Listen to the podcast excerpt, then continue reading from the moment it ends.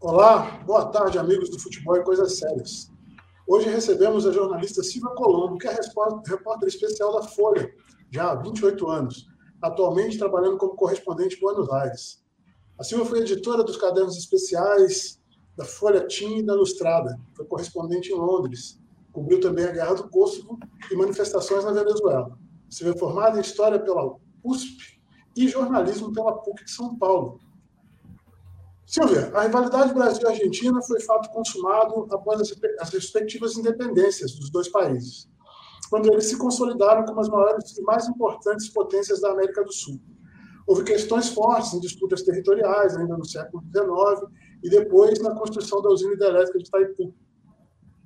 A despeito de o atual presidente argentino, Alberto Fernandes, ter afirmado recentemente que os brasileiros vieram da selva, os argentinos chegaram de barcos da, da Europa, a rivalidade Brasil-Argentina parece ser algo muito limitado. O Eblac começa com a nossa primeira pergunta.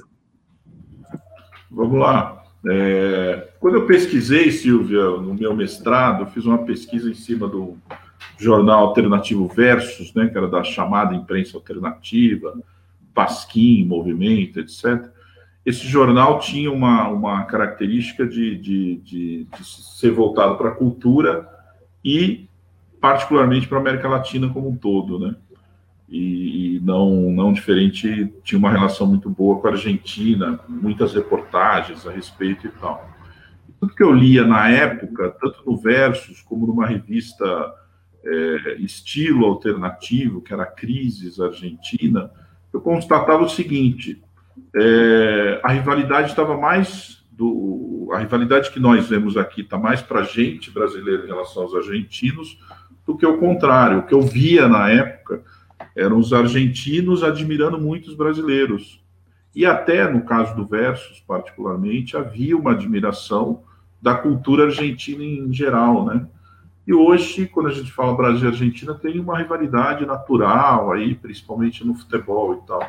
Você que está em, em, em, Buenos Aires, é correspondente aí, recentemente você está cinco anos seguidos aí, como é que você vê essa questão, né? A rivalidade dos, dos nossos irmãos é, é, uma invenção nossa, é uma invenção uhum. da, da, do futebol, uma invenção da mídia. Como é que você vê isso?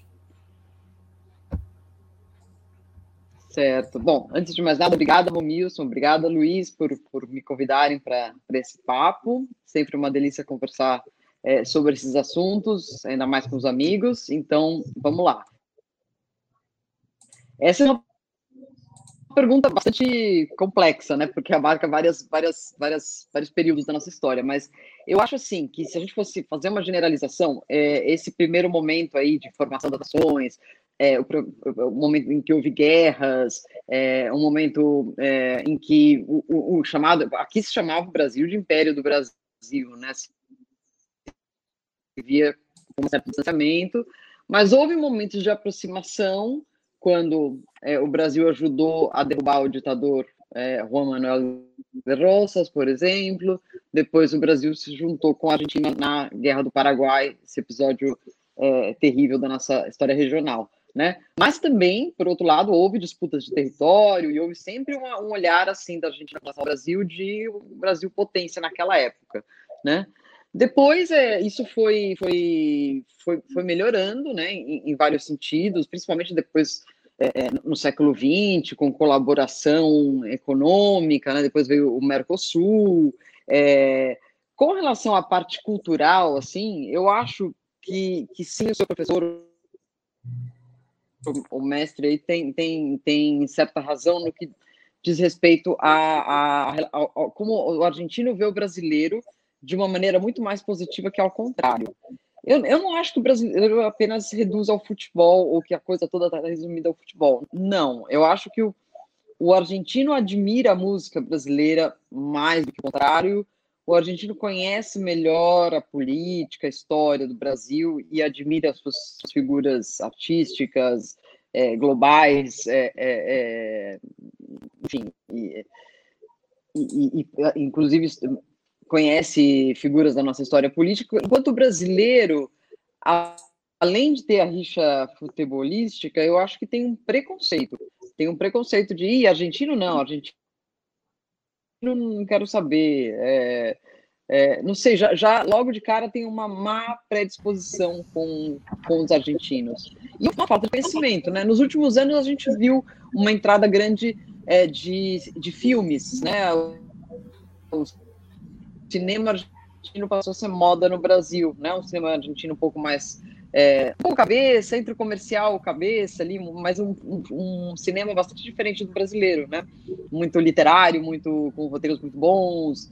Isso encantou os brasileiros. Mas para além do cinema, não, eu, não, não, eu não acho que os argentinos, é, que os brasileiros conheçam é, coisas do dia a dia da vida argentina, né? Eu acho que, no geral, tem uma, um olhar preconceituoso com a Argentina. Né? Por exemplo, é. aqui quando vem algum artista e toca num grande teatro, lota, sabe? É, eu fui a alguns shows aqui do Caetano Veloso, do Gil, do, e de cantores menos, menos famosos no Brasil, e lota, e de uma admiração, uma devoção, sabe? Eu, eu não sei se os argentinos, é, se os brasileiros conhecem os artistas contemporâneos é, é, é, é argentinos. Não, não vejo muita essa troca cultural, né? É, curiosamente, a gente diz que o argentino é arrogante, né? E pela sua descrição aí, eu estou vendo o contrário, né? Quer dizer, a gente parece eu... um pouco arrogante em relação aos argentinos. Acho né? que sim. Acho... Não, não, eu nem sei se eles percebem muito isso, mas eu tenho uma amiga argentina que foi trabalhar no Brasil um tempo e disse que o primeiro dia dela no escritório, ela se apresentou e falou: Eu sou argentina. E as pessoas fizeram cara, cara feia. Tipo, ai, Argentina. Mas, assim, meio brincando, meio, meio a primeira reação, sabe? É, não sei, existe uma predisposição dos brasileiros com relação aos argentinos, eu acho. É, que não, que aí, aí a coisa do orgulho argentino e dessa arrogância argentina também é uma coisa à parte, e não é só com o Brasil, é com toda a América Latina, né? Essa impressão é, é um traço cultural também que existe, né? Uhum. Mas será que o, não é que o argentino ele é mais expansivo, ele é mais. Né, é, ele, ele, ele é tipo aquele, aquele sujeito, aquele amigo que a gente tem, que é o tipo Sidão, né, que gosta de aparecer. Não é mais isso do que, do que arrogância e tal? Eu acho que, que, que a gente gosta muito de, de, de, ter. Sim, eles, eles gostam muito de ter a, a, a atenção voltada para eles mesmos, né? mas eles se destacam de uma forma diferente do brasileiro numa conversa, né? Ao contrário, isso que você disse, acho que o argentino pensa do brasileiro, que é o cara que chega, conta piada e quer sambar, quer falar de mulatas e caipirinha. Essa coisa dos, dos estereótipos também são muito fortes aqui, né? Então já acho que você é carioca, sabe sambar, e, enfim, você me conhece, né, Luiz? Eu sou totalmente fora desse estereótipo de, de brasileiro, assim. Então, também tem essa parte, mas aí eu não acho que seja uma questão da, do brasileiro aqui na, na Argentina, mas acho que o brasileiro fora do Brasil tem que responder esses estereótipos ou, ou, ou, ou pelo menos, né, contrapor esses estereótipos, não é bem assim, não todos somos, né, bronzeados, com um monte de banana na cabeça, isso ainda tem um pouco, né, tanto que o presidente falou, essa frase é bastante pouco charmosa, bastante pouco diplomática, né? Ele já pediu desculpas e tudo mais, mas no primeiro momento foi foi foi muito sintomático de como a, o argentino se sente diferente do resto da América Latina, no fundo, né? Porque ninguém sabia dizer exatamente de onde vinha a frase. Por quê? Por quê? Porque é uma frase comum, é uma frase repetida, é uma frase que faz parte da, da, da cultura geral, né? Enfim, e ele soltou ali, achando que ele estava arrasando ali, citando Otávio Paz, e ninguém nunca achou isso na, na, na, no Otávio Paz. Parece que ele tirou de uma letra de música de um sujeito que, que não é que ele inventou a frase também. Ele ouviu de, de orelhada. Ou seja, é, é um transfundo, né, um, um, telão de fundo da cultura argentina, o racismo com relação a gente mesclada, mestiça, é, é, negro, né? A, a, ideia de você falar para os argentinos, não, mas aqui tem mais de 2 milhões de negros na Argentina, né? é, um, é uma, uma porcentagem importante da população. Falar, ah, mas é quase nada, é quase nada, sabe? Eles reduzem isso, eles meio que querem é, é, colocar esse passado, diminuir esse passado, sabe? E isso está lá no século XIX, quando a gente vai estudar aqueles pensadores argentinos, né? o Sarmiento, o Mitre, todos eles fizeram um, uma tentativa de, de estimular a imigração europeia para a Argentina com a, a, clara e escrita, escrito lá nos documentos, tá? com a clara intenção de blanquear, né, embranquecer a população argentina. É, e trazer um espírito mais empreendedor, europeu. Aí vem aqueles, aqueles, aqueles outros estereótipos. O indígena é preguiçoso, o negro não gosta de trabalhar, enfim. aquilo que já passou no, no Brasil também. Né? É, a gente, vê, a, a, gente vê essa questão é, espelhada né, no aspecto da nossa conversa, que é no futebol. A gente vê a seleção uruguaia que vez por outra traz aí jogadores, e até no passado, jogadores de grande relevância que são negros, e na seleção argentina nunca se passou algo parecido. Então, isso é Pouco uma, tem. uma realidade, né? Isso é uma realidade, não tem como negar. É, eu até concordo com o Ebach, eu acho que talvez essa rivalidade esteja muito mais setorizada em alguns espaços né, da nossa trajetória do que seja uma rivalidade de fato.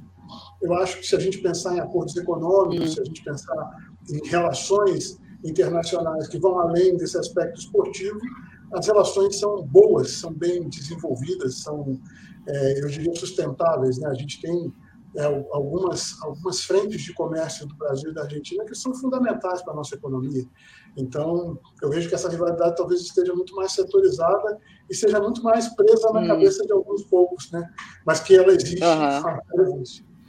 Não, ela, ela, ela não só existe, como se você colocar, você é, olhar agora recentemente a relação entre o Alberto Fernandes e o presidente Jair Bolsonaro, ela é marcada pela ideia dos dois de falar com o seu próprio público de uma maneira meio futebolística, né?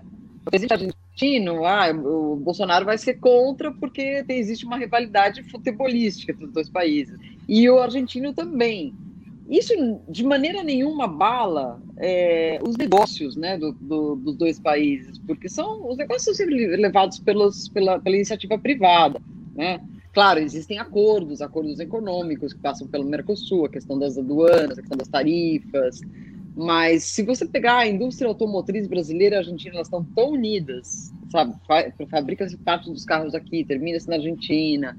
É, a questão do, do, do, intercâmbio do agronegócio, essas coisas são muito interligadas. E o Brasil sofreria muito com uma, de fato, com uma quebra de relações, se isso fosse verdade. Né? A gente vê que essa retórica, tanto o Bolsonaro usa como retórica, como o Fernandes usa como retórica para o seu público peronista, nacionalista, que é, vê o Brasil como o império do Brasil. Né? Enfim, então, você vê que eles também, a política também se apoia nesse mito da rivalidade. Né? Existe um livro muito interessante é, escrito pelo Ariel Palacios com o Guga Chakra, os jornalistas Ariel Palacio e o Guga Chakra, da Globo, sobre a rivalidade futebolística dos dois países, que eu recomendo, é cheio de pequenas anedotas e tudo mais. Legal. E falando em rivalidade futebolística, na Copa do Mundo do Brasil, a gente ouviu muito relato que a torcida da Argentina apoiava o time até o final da partida, mesmo quando o time argentino estava jogando mal. Dificilmente se ouviam vaias contra a seleção, como é comum por aqui, principalmente em São Paulo. Os torcedores dos clubes na Argentina têm fama de serem mais fanáticos, e por isso mesmo, um time como o Huracan, que é considerado um time médio, que não ganha o campeonato argentino desde os anos 70, e o Racing, que nos últimos 40 anos ganhou apenas o Nacional, tem torcidas aí muito, muito, muito é, presentes Aí vem a minha pergunta. Silvia, você acha que a maior passionalidade do torcedor argentino pode ser explicada porque no futebol daí da Argentina atuou Dios Maradona, que tem igreja e fiéis, e aqui no Brasil a gente tende a ser mais comedido porque a gente tem um rei e não um Deus? Talvez sejamos tão despóticos quanto os reis que governaram essa colônia? É uma boa, boa, boa, boa entrada na questão. É, eu acho sim que é uma relação diferente que eles têm é, com o futebol. Eu, eu, não sei dizer qual dos dois é mais fanático, se é o brasileiro ou o argentino, mas a relação da Argentina é uma relação quase familiar com os clubes, sabe? Tudo bem, no Brasil é muito comum que o pai, ou a mãe, ou a família seja de tal time e o filho seja de tal time também. Mas não é sempre, né? Não sei. No meu caso, por exemplo, meu pai é palmeirense, minha mãe é São Paulina, minha família é gente de vários times, eu torço pro Corinthians. É, e eu conheço várias pessoas cujos pais torcem para outros times e eles torcem para outros. Assim. Aqui é quase que uma religião. O pai torce para o Independente, você vai torcer para o Independente.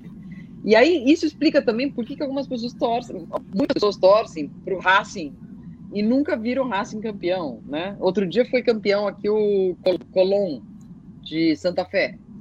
Pela primeira vez em 126 anos, acho que é esse o número, não é 126, 125, não sei. E as pessoas saíram na rua maravilhadas ali, uma festa enorme, e a maioria delas nunca tinha visto, obviamente, o Colón ser campeão. Mas por que torciam para o Colón? Porque era uma coisa da família, né? E assim como tem essa, essa coisa de linhagem, né, de, de passar a, a, a, praticamente uma herança você torcer para o time, existe também um vínculo com os times de bairro. Eu, por exemplo, aqui moro no bairro da Chacarita. O bairro da Chacarita tem dois times dois times rivais, assim, que enchem estádio. É o Chacarita e o Atlanta. Não são times que, que, que aparecem muito fora daqui, né? Estão na segunda divisão, às vezes terceira divisão, Argentina. Mas quando tem jogo Chacarita e, e Atlanta aqui, o bairro para, a cidade para, tem briga de torcida. É igual, igual os clássicos, tipo Palmeiras e Corinthians em São Paulo. É, e isso ocorre em vários bairros, né? Então você tem o, os torcedores do Ferro, os torcedores é, é, é, de, de, times pequenos e de bairro que continuam sendo torcedores desses times. Ah, enfim, aí quando tem um campeonato em que o seu time não está, uma final de, de, de, de campeonato argentino, eles pegam e torcem para o Boca ou torcem para o River, mas eles são de coração daquele time do bairro. E isso ocorre também nos times das outras, outras províncias, né, que, que é, dificilmente chegam nas finais do campeonato argentino e dificilmente passam para Libertadores, né? Então aí to se torce para um dos grandes times. Mas, sei lá, os, os, os, os fanáticos do, do, do, Atlético de Tucumã, do Rafaela, eles são fanáticos, fanáticos, mesmo sabendo que esses, esses times têm muito pouca possibilidade de ganhar, mesmo o campeonato argentino né? Quiçá entrar numa sul-americana da vida ou algo assim. Mas é uma coisa, essa, quando eu vejo é... no meu bairro, assim, todos os bares são pintados. Essa é a verdadeira paixão, né, por um clube, né? Você ser fanático por um clube que não ganha campeonato. Esse é... cara é torcedor, esse cara é, Isso. é fanático, né? É, o Huracan, justamente, você mencionou o Huracan, é um caso desse. E é um, o Huracan tem um estádio grande, fica no meio da cidade, ali, é, perto da prefeitura. É, o Huracan era um clube de, de boxe também, né? Então, o Ringo, que é um herói local ali, jogava, é, era do Huracan. E, o, os clássicos que o Huracan joga são clássicos medianos, mas clássicos é, longos estádios, né? Um Racing Independiente que são do bairro de Avejaneda, que é um bairro da Grande Buenos Aires, é um bairro, uma cidade da Grande Buenos Aires. É como se tivessem dois grandes times em Diadema, assim.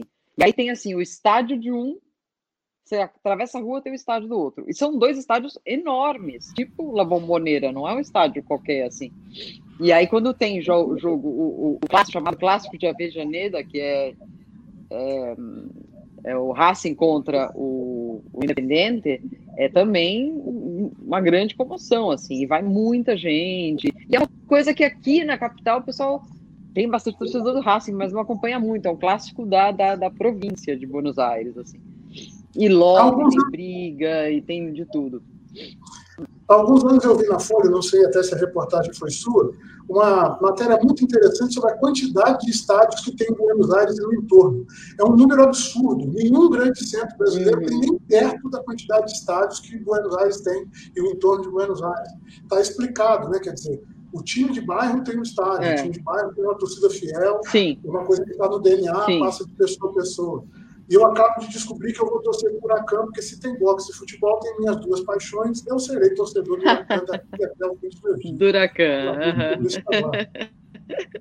O boxe é muito, muito comum aqui, né? É, é, que nos últimos tempos já não, não, é tão popular como era antes. Mas, por exemplo, um lugar como o Luna Park, que é o, o, o principal lugar de shows, vai ser o Ibirapuera, sei lá, o Palace, nem sei como é o nome das casas de show em São Paulo, mudou tudo. Mas, enfim, é, esse lugar, o Luna Park, era é, um lugar, uma tribuna de, de boxe. Nasceu é, para isso. E é ainda tem as, as inscrições na, na, lado de fora do Luna Park são de boxeadores. É, o boxe argentino é o boxe mais vencedor da América do Sul. É o boxe mais vencedor na história do boxe sul-americano. O país com mais vitórias é a Argentina, é, é o boxe mais desenvolvido da América do Sul. Não, era muito né? praticado. Uhum. É, tem, tem, um, tem um aspecto aí que, eu, que me chama a atenção na torcida argentina. Eu lembro de um, de um campeonato argentino que o Boca, acho que era por pontos corridos, e o Boca precisava só de uma vitória para ser campeão, assim, as últimas sete rodadas. E o, o, o, Boca foi jogando jogo a jogo ali e perdia todos. Nem empatava, perdia. Perdeu todos e perdeu o campeonato. Sete jogos com o campeonato na mão e perdeu. E eu me lembro da, da reação da torcida. A torcida apoiou até o fim, né?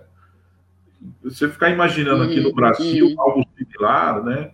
Se fosse no Palmeiras, já era crise desde o do, do, do primeiro jogo que perdeu, já era crise, né? Uhum. Mas qualquer clube grande que está com o título na mão e você perde o título, é quebrar estádio, né? Aqui no Brasil, né?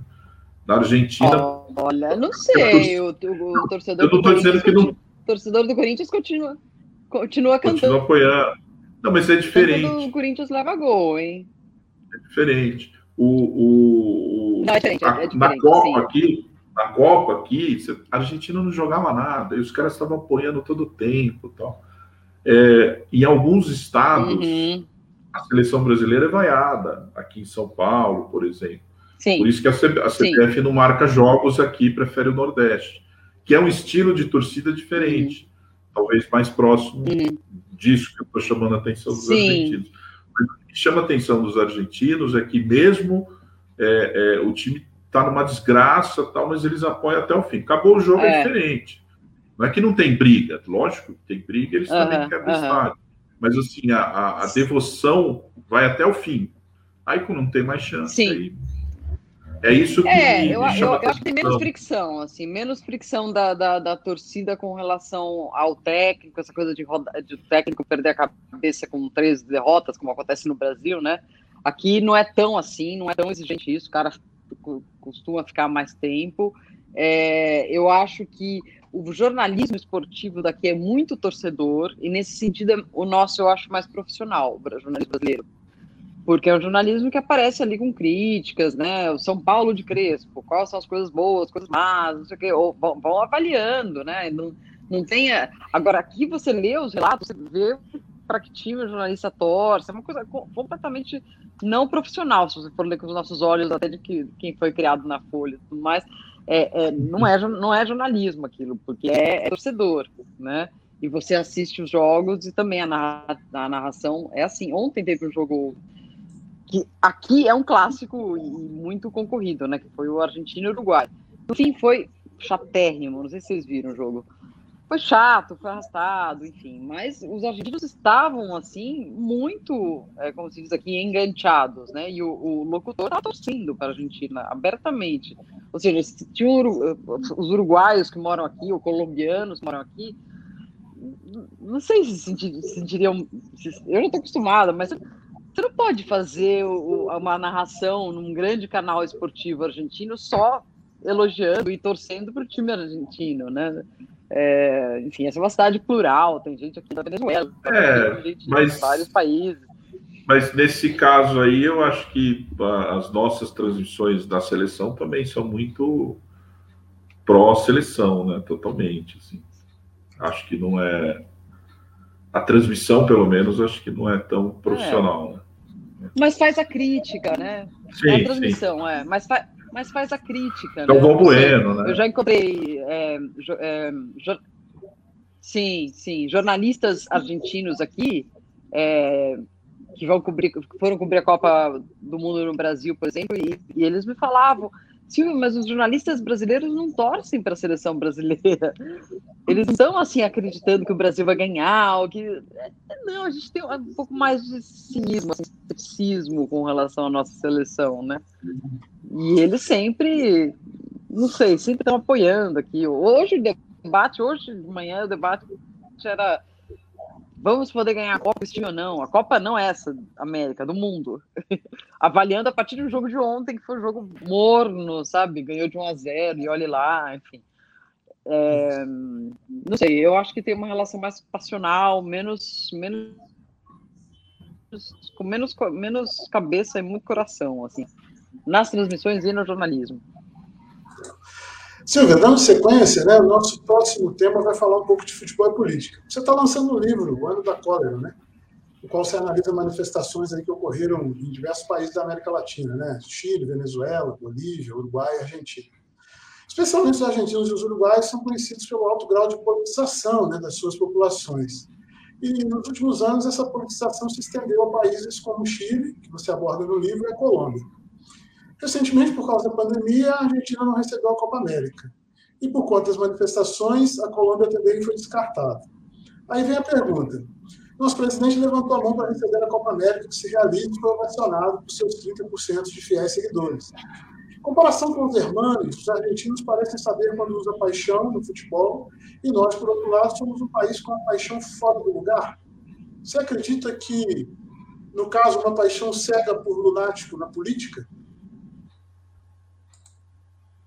Puxa, é uma pergunta difícil essa. É, eu acho que a questão, na verdade, me causou muito, muita, muito incômodo, muita indignação nesses últimos meses a posição da Comebol é, com relação à pandemia. Né? Primeiro, pela iniciativa de, de promover uma vacinação só para jogadores dos torneios. Né? Então, uma suposta doação ali da Sinovac para imunizar só jogadores. Essa notícia eles deram justamente no momento em que o, o Paraguai tinha colapsado, assim, o sistema sanitário estava assim é, explodindo, não tinha vacina, não tinha é, equipamento de UTI nos hospitais.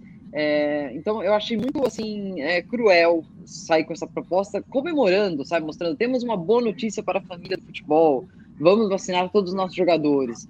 É, no momento assim de pico da pandemia em todos os países da, da Comebol, né? No Uruguai, no Brasil, enfim. Então eu achei isso um pouco sem meio, meio cruel essa coisa toda.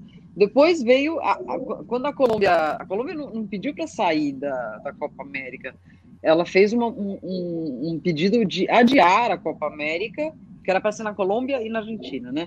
E ela fez o pedido para adiar por causa dos distúrbios sociais que estão ocorrendo lá, para que fosse feita com mais segurança mais adiante. E também talvez sem a pandemia, porque eles também estão no pico, né? E a Comebol disse, não, temos uma agenda, tem que ser jogada agora.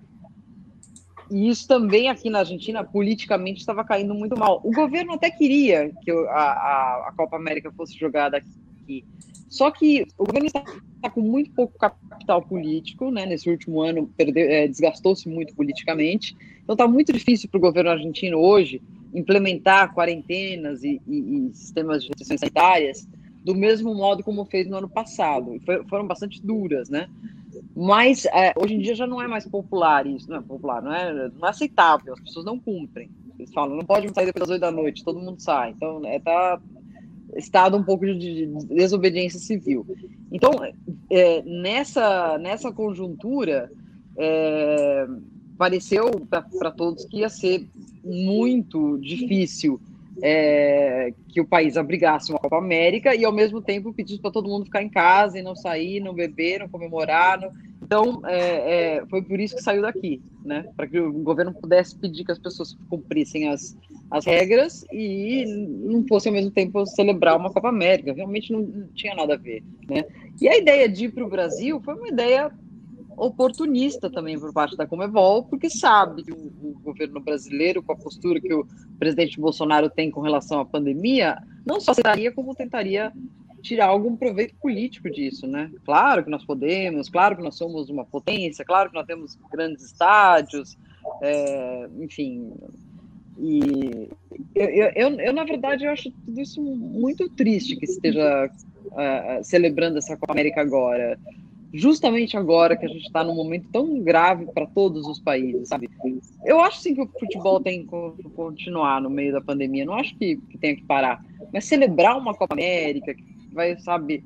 É, é muito alienante nesse momento. É, não é um bom momento para isso. acho que poderia ser feito daqui a seis meses, ou como, quando esses picos baixassem, né? Agora, já não sei se eu estou respondendo a tua pergunta, se eu estou fazendo eu uma, um panfleto aqui contra a Comebol. Não, respondeu sim. E a propósito, eu acho que o mais adequado realmente seria um adiamento, né? Não cancelar o evento, mas adiar para um momento mais oportuno. É, afinal de contas, é, a Copa América hoje tem uma relevância é, bastante questionável, até está no segundo plano das seleções, né? Das grandes seleções do continente. Então, acho que é. não seria tão ruim, né? Sim, sim. Eu acho que precisa ter jogos, claro, é, ainda, mas, mas tem que ser feito com cuidado. Não se deve priorizar a vacinação para os jogadores quando está faltando vacina para os mais velhos, para a população de risco. Isso me parece indecente.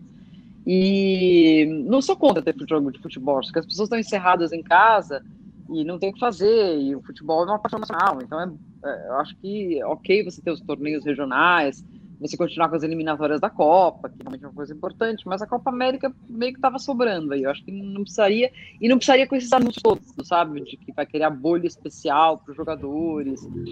E eu não sei se o Brasil tem essa condição toda, né? A gente já tem a, a, o registro de mais de 80 jogadores contaminados, né? Na, claro, não, não, não tem nada, nenhum caso grave, mas está tendo contágio. Né? A seleção venezuelana jogou, com, jogou com, com o Brasil ou com a Argentina? Na estreia Brasil. tinha como 20 é, jogadores contaminados. Com o Brasil, né? Então. É, não, não, é legal, né? Enfim. E tá rolando a Eurocopa também. Não precisa ter dois torneios concorrentes, né?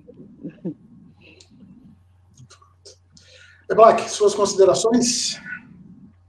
Acho que eu queria ouvir a Silvia sobre um, um, sobre o nome que, que eu acho que é obrigatório se a gente está falando de futebol, né? E coisas sérias, né? A consideração nossa aqui é que futebol não é uma coisa séria, né? apesar de ser para gente, hum. mas é, por isso que a gente está falando de Argentina, né? Muito mais séria do que uhum. futebol. Mas acho que não poderíamos deixar de falar do Maradona, né? Claro. É, já que a gente está falando de, de futebol e Argentina, né? Como é que é o Maradona aí? Como é que você viu é, a sua experiência Sim. aí com. Olha, eu cobria, eu cobria. É, eu cobria a morte do Maradona, né? Cobria. É, para mim também foi uma, uma coisa, tipo. É, é, foi histórico, foi um histórico, né? Eu lembro até que eu estava voltando da rua, planejando fazer outra, um dia completamente diferente, né? Na minha liga a televisão e li assim, sabe, a chamada, né? Murió Maradona. Eu falei, gente, catástrofe, não só para mim no meu dia, que vou ter que trabalhar feito uma louca, como catástrofe para o país, né? E nos dias que ele ficou internado, eu tive vários contatos ali com torcedores dessas igrejas maradonianas, dessas torcidas fanáticas, eles foram lá, eles fizeram vigília, eles têm essas tatuagens de, no corpo inteiro, com o número 10, a tatuagem como se fosse a camisa do Maradona na pele, depois tem o Maradoninha, depois tem uma celebração de 86, depois tem o gol de mão. Tem, eles têm todas as cenas do, da, da, da vida do Maradona tatuados no corpo. Então é realmente uma coisa difícil de entender, não há como entender de modo racional, assim, né? É, a morte do Maradona foi um episódio é, complicado, complexo de, de entender, porque, obviamente, as pessoas foram para a rua, e aqui na Argentina, nos últimos tempos, nos últimos anos, há uma preocupação muito grande com os chamados barra bravas, que são os torcedores de torcidas organizadas. E são torcedores muito fanáticos e que, com, por conta da violência que eles, que eles armavam nos estádios, eles estão listados e proibidos de entrar nos estádios. Então, é uma coisa, é, é, é lei aqui que o, o, o, time mandante pode levar os seus torcedores para o estádio, o time rival não pode. Os jogos aqui não tem duas torcidas. Até um jogo pequenininho de dois times que não tem torcida grande, só entra uma torcida, não entram duas. É, então, esses barra bravas, é, esses torcedores fanáticos, problemáticos, que são violentos, nos estádios eles não podem entrar, mas na rua eles podem sair. Então, eu já sentia, tipo assim, no dia que o Maradona morreu, acho que foi uma quarta-feira, foi todo mundo para o obelisco, né? O famoso local aqui de comemoração desse tipo de coisa no centro da cidade. E você via ali, tinha família, tinha criança, tinha de tudo, aí todo mundo chorando, uma coisa triste mesmo. Mas no meio ali tinha um pessoal pulando e falando e gritando assim de uma maneira, você fala, esses são os problemáticos. Era um grupinho assim, já tava, e eles passaram eles passaram a noite ali, bebendo e, e, e, e chorando, vai, à sua maneira, a morte do Maradona. Só que o velório do Maradona começou no dia seguinte, tipo às seis da manhã, ser das seis da manhã às quatro da tarde, com as pessoas podendo entrar na Casa Rosada, imagina, na sede do governo, é, teoricamente de modo ordenado e com distância social, é, para se despedir, né? Porque o governo argentino achou que era um bom momento também para capitalizar politicamente o momento, né? O governo com popularidade baixa, vamos fazer o velório do, do, do Maradona na Casa Rosada, óbvio, e aparecer ali do lado da, da, das filhas, do caixão, enfim, ganhar um pouco com essa imagem. Só que deu tudo errado, né? Porque não conseguiram organizar uma fila que ficasse em ordem. Logo que abriram o, o, o velório, os primeiros a entrar foram aqueles que estavam bebendo no obelisco na noite anterior, então entraram meio chutando coisa, é, de uma maneira desordenada, com criança também, sabe? Foi. Tava pesado o, o clima nessa hora. Depois, ao longo do dia, até que foi ok, ao longo da manhã, aí começou a ter um empurra-empurra, porque ninguém organizou a fila. Imagina, a fila na pandemia. Era uma fila indiana e era uma fila de entrada de, de estádio, né? Sabe, aquelas rampas, que, aquele bloco de gente amontoado. Era assim a fila. E assim por vários quarteirões até, enfim, não sei se vocês conhecem o centro de Buenos Aires, mas da Casa Rosada até a 9 de julho, até o, a, a 9 de julho, uma, mais de 10 quadras, assim. Então ficou óbvio que não ia dar para todo mundo entrar, ver o Maradona e sair. E foi chegando a hora em que ia acabar o velório. E quando eles falaram, olha, vai acabar o velório, a turba toda ficou é, ensandecida e houve uma invasão da Casa Rosada. Tiveram que esconder o caixão do Maradona numa das salas da Casa Rosada, ninguém sabe qual, porque eles entraram, assim, forçaram a porta, entraram, é, é, tomaram banho lá na fontezinha, tem uma fonte logo na entrada do, da, Casa Rosada, onde tem, do lado tem os bustos dos principais presidentes, dos presidentes argentinos, derrubaram bustos dos presidentes, ou seja, foi a coisa saiu do controle completamente e o Alberto Fernandes teve que sair com um megafone é, é, muito Garcia Marques, a crônica desse dia, para pedir calma e tudo mais, né? É, bom, resumindo a coisa, o velório não foi retomado, colocaram Maradona dentro de um carro, saíram correndo, enterrar, está enterrado no lugar, no cemitério privado, no interior, ali, longe da. da, da, da porque existe, todo, existe esse medo também, alguém vai entrar e vai roubar o corpo dele. Né? Aqui na Argentina tem uma longa tradição disso, né? roubaram corpo, o corpo de Evita, já violaram a, a, a, a, a sepultura do Peron para roubar as mãos do Peron. Ninguém estava achando maluca a ideia de que iam sequestrar o Maradona e sair com ele pela rua. Então, foi tenso. Essa parte foi tensa. E nós, como jornalistas ali, tentando cobrir isso, é, é, é, enfim, de vários pontos da, da, da praça, com medo da pandemia, obviamente, porque já teve, a partir de uma certa hora, ninguém mais estava respeitando nenhum tipo de, de lei de, segura, de segurança sanitária, é, é, máscara, nem nada. Foi um dia é, é bastante tenso. E aí deu para perceber, então, realmente como ele é adorado e como essa adoração tem uma coisa de visceral, assim. É, eu não sei, eu não sei. Vocês são mais é, seguem mais o futebol brasileiro eu. não sei se quando o Pelé morrer, se algum paralelo é possível do que aconteceria no Brasil não vejo uma cena parecida com essa. Acho que será uma comoção, mas não sei se será igual. E com relação ao Maradona, tem uma coisa que eu acho também interessante, me alongando aqui, vou, vou concluir o pensamento. Que ele é, as pessoas e as mulheres, principalmente, reconhecem que ele não foi uma, uma, uma boa, um bom ser humano com as filhas dele, que ele quis deserdar, né, tirar da herança, com as mulheres, ele deixou de reconhecer filhos, vários filhos pelo mundo por muito tempo, enfim, ele não foi a, um modelo de comportamento, né? Mas ainda assim, como, como é futebol, aqui meio que se perdoa, sabe? É, Maradona, sabe como era, é assim, era sabe.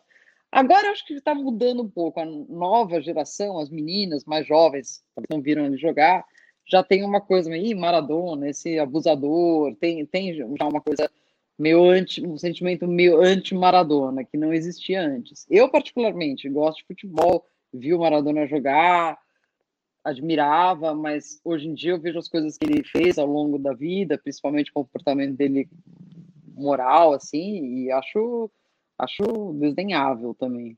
Não sei o que, que vocês o que, vocês acham da figura. É, com, com certeza aqui não acho que nem nem o Pelé, nenhum jogador tem esse potencial, né? Acho que quem chegou um pouco perto ali foi o Ayrton Senna, né? De celebridade Exato. esportiva e tal. Sim. Aqui, Sim. Até, até pela característica do, do, do brasileiro com seus craques, né? É, a, se você pensar, por exemplo, aí na Argentina, a relação com o Messi é totalmente diferente. Mas mas é o Messi, né? O melhor jogador do mundo e tal. É, nós aqui acho que não temos, é. acho que perdemos a identidade um pouco com, com seleção, uhum. não é como era antes, e, e, nenhum jogador tem esse perfil, né? É. Não sei o que, que o Romilson, o Romilson acha. O Romilson é flamenguista, Nem, né? Acho que nenhum. É, eu, eu penso que o último herói nacional é, advindo dos esportes foi realmente o Senna. É, o Flamengo tem uma figura uhum. particular, né? mas aí é um, é um, olhar do torcedor do Flamengo sobre a figura do Zico, como os outros times também têm. Né? É, aí é uma, uhum. uma situação muito mais voltada para aquela realidade daquele grupo de torcedores. De forma nacional, como Maradona, eu acho que a gente só tem um paralelo, a gente só teria um paralelo uhum. mesmo, um herói dos esportes com Ayrton Senna. Não, não vejo outra figura capaz de levar é. toda essa comoção. Não. Mas muito curiosa essa sua é. seu relato sobre o, velório. A gente não teve esses detalhes na grande imprensa aqui do Brasil sobre esse, esse uhum. velório. Foi. Ah, teve sim, teve sim, na Folha de São Paulo. Ela estava lá fazendo eu, eu não. Então, quer dizer o destaque que você está dando aqui é esse. Ah, sobre fila. Em vídeo, não no texto. Tá? É, sobre a fila, sobre... Ah, mas esse é. nível de detalhe dos bebedores que estavam na fonte se preparando para o velório desde a da tarde anterior das invasões e tal. Com esse nível a gente ainda não teve, com esse destaque. Foi muito bom isso. É, é, é. é. Uhum. Muito interessante. É, Silvia, a gente está chegando ao final. Foi um prazer enorme estar com você. Muito legal. É, já tem a previsão de quando seu livro vai ser lançado? O livro já está lançado. O livro já está lançado, lançado. É, pela, sim, pela editora Rocco, recém-lançado. Está nas livrarias, está nas livrarias virtuais. Tem um aí para a gente quiser... Eu não tenho aqui, porque eu me trouxe, eu sem ir ao Brasil há quase um ano, né? E me trouxeram alguns, mas eu acabei distribuindo aqui. É, eu mando para vocês depois. É um tá, livro sobre, sobre a, a, situação na América Latina nos últimos anos, principalmente os protestos de 2019, que eu cobri é, em loco, né, na Venezuela, na Bolívia, no Chile, na Colômbia, no Equador, é, e um pouco o que, que aconteceu com essas as demandas dessas sociedades no ano seguinte, que foi o ano o ano da, do coronavírus, né? É, na verdade, é uma saga em aberto, né? Um retrato da América Latina como está hoje, quais são os principais problemas que estão ainda latentes nesses países todos, né? Legal, muito bom. Assim que tiver oportunidade, vou querer ler, com certeza. Certo. à vontade. Então, é isso aí, muito bom, muito boa conversa, Silvio. Prazer revê-la, ouvir suas histórias, é, sempre é, desde que a gente se conheceu lá, acompanhando sua trajetória na Folha. confesso que tenho um certo orgulho em te conhecer, sempre ah. torço por ti aí, pelo seu trabalho. Siga arrebentando como sempre. Certo. Luiz, é um prazer. Eu também tenho muito, muito carinho pela nossa amizade, tão, tão antiga já, estamos falando que nem dois velhos, mas enfim, é isso mesmo. A gente já se conhece há muito tempo. É sinto que eu estou falando com alguém com quem eu tenho grande intimidade por muito tempo, mesmo que a gente ficando sem se falar é, é, tanto tempo, né? E ótima ideia de vocês de promover esses debates aí nesses tempos difíceis, né? Boa. Ah, obrigado. Gente, um abraço, um abraço para o pessoal que está nos acompanhando aí pela internet. Até a próxima com Futebol e Coisas Sérias. Obrigado, Silvio. Um abraço. Até. Obrigada. Tchau, tchau.